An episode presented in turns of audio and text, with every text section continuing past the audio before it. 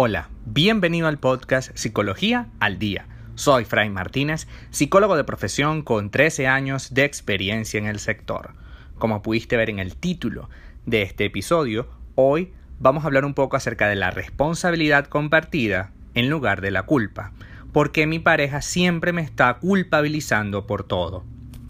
Es normal que a lo largo de nuestra vida en pareja nosotros tengamos la tendencia a responsabilizar, a culpabilizar a la otra persona y no a nosotros. Es muy fácil, es muy sencillo y por eso generalmente lo hacemos. Primero porque nos creemos personas invulnerables, infalibles. Creemos que lo que pensamos es la verdad. Y resulta que lo que pensamos es una opinión, una percepción, en muchos casos no solo subjetiva, sino equivocada de la realidad.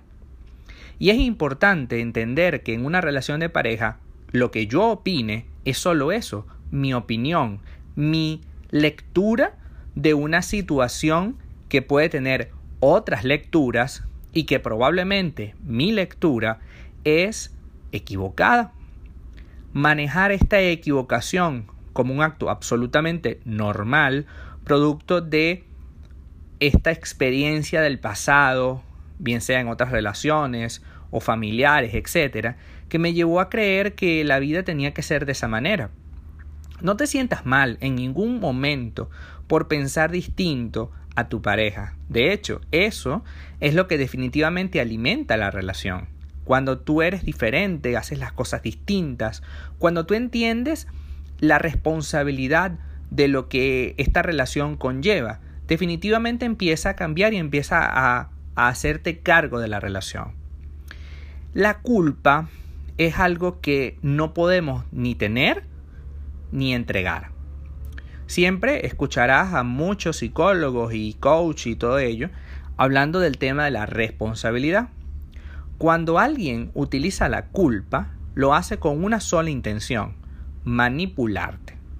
Para que esa persona eh, se sienta incómoda con esto que ha ocurrido con esta culpa que siente o que le hacen sentir y en consecuencia a la hora de negociar tenga la más posibilidad de ceder. Porque claro, yo fui el culpable. Entonces, pobrecita la otra persona que la hice sentir mal, en consecuencia yo voy a tratar de ceder lo más que pueda para complacerle. Y resulta que así no se puede negociar. Ciertamente, es muy probable que tú hayas tomado alguna decisión equivocada o te hayas equivocado en, algún, en alguna cosa o en alguna forma. Está bien, tú le gritaste, está bien, tú la golpeaste, lo golpeaste, tú le hablaste fuerte, tú dijiste algo que no tenías que decir, tú heriste sus sentimientos, está bien, pero de ahí a utilizar la culpa para, para poder inmediatamente manipularte, tampoco tiene sentido. Y en este caso es un poco ruin, porque claro, no solo cometiste el delito, sino que ahora te toca pagar el doble. No solo lo que has hecho, sino lo que la otra persona le dé la gana que tú pagues. Inclusive es muy probable que te hagan pagar por ese problema durante el resto de tu vida, lo cual tampoco tiene proporcionalidad. Cuando tú cometes un delito, la condena de ese delito debe ser proporcional. No es lo mismo robarte una manzana que atracar un banco que matar a una persona, que golpear a una persona, que hablarle mal a una persona, que hablarle la tortura psicológica no es lo mismo a la tortura física. Y tienen grados de condena diferentes, porque son distintos. Entonces, si tú cometiste un delito emocional, si tú le fuiste infiel a tu pareja, hay grados de condenas. Y una vez pagada la condena, no tienes por qué seguir pagando una y otra vez eso. Porque si lo haces, lo único que te vas a convertir es un esclavo emocional de esa persona. En anteriores episodios hemos conversado acerca de la idea de que el esclavo emocional es una, es, es una persona que cede constantemente su voluntad hacia el otro con el firme propósito de ser agradado por esa última persona, de ser agradado por su pareja. Tú no tienes por qué ser buscar eso de tu pareja. Tú lo único que debes hacer, lo más importante que tienes que hacer es evitar a toda costa ser manipulado. Repito, tú puedes ceder, negociar, ver las causas y las consecuencias de tus acciones, pero bajo ninguna circunstancia debes ceder ante el chantaje, la manipulación y la culpabilidad. La persona que culpabiliza a otra tiene un problema de autoestima. Se siente tan poca cosa que no puede o no cree poder negociar en igualdad de condiciones. Necesita clavarte un puñal para entonces poder pelear, entre comillas, en igualdad de condiciones. Pero con ese puñal en la espalda, tú no vas a poder rendir igual. Y en consecuencia, esta otra persona siempre va a vencer. Siempre se va a sentir victoriosa. Siempre va a tener un punto a favor. Es como jugar fútbol y el otro equipo, nada más empezar, ya tiene dos goles de ventaja.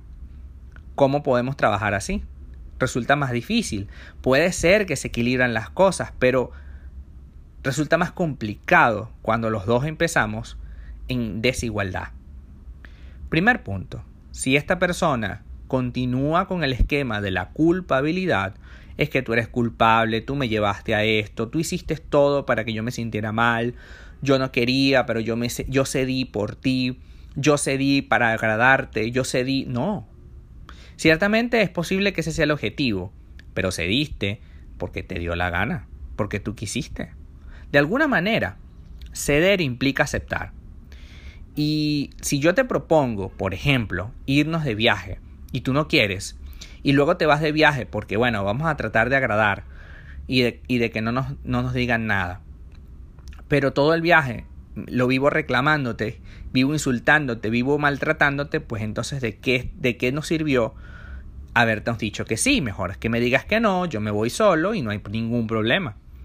No podemos ceder ante la culpa, porque la culpa es un elemento, una llave que utilizan las personas para tratar de voltear todo a su favor. Y como te dije al principio, todos nosotros tenemos una opinión, una lectura de lo que ocurre en la realidad, de lo que ocurre entre dos personas. Así que vamos a tratar de ubicar en el punto 2 dónde está la lectura equivocada. Y si la lectura equivocada está en alguno de los dos o en los dos, entonces vamos a buscar un punto, una decisión que nos haga sentir cómodos a nosotros. Por ejemplo, si tú te sientes culpable porque le dijiste que sí para la reunión familiar que todos los años se hace y no quieres ir a esa reunión familiar, pues nada te cuesta sentarte hoy con valentía, con orgullo, con ganas de hacer las cosas bien y decirte, mira mi amor, yo he cedido, he ido a las reuniones familiares durante los últimos 4, 5, 6, 10, 20 años, pero definitivamente este año yo quiero hacerlo distinto, yo no quiero ir. Si tú tienes y quieres ir, pues estás en tu derecho. Yo te espero aquí y cuando tú vuelvas, aquí estaré. Si la otra persona continúa, pero es que claro, y ahora, la y, y, está alzando la voz, manipulante, pues no cedas a sus chantajes. Tú no quieres ir, no puedes ir obligada ni a juro. Tienes todo el derecho a decir que no. No te dejes llevar por la culpa. Entonces esta persona cuando regrese, a lo mejor regresará eh, metiendo casquillo, ¿no? Y entonces cada vez que tú haces algo, ah, claro, como ahora no va, como ahora la señora le dio por no ir a las reuniones familiares, pues bueno, no sé qué más se te va a ocurrir. ¿Por qué, ¿Por qué hace eso? Porque siente que pierde el control sobre ti siente que pierde el control sobre lo que se hacía y creía que él lo tenía o ella lo tenía. Pero no, o sea, el control es negociado. Yo puedo preguntarte, ¿quieres ir? Y tú tienes el derecho de decirme sí y no.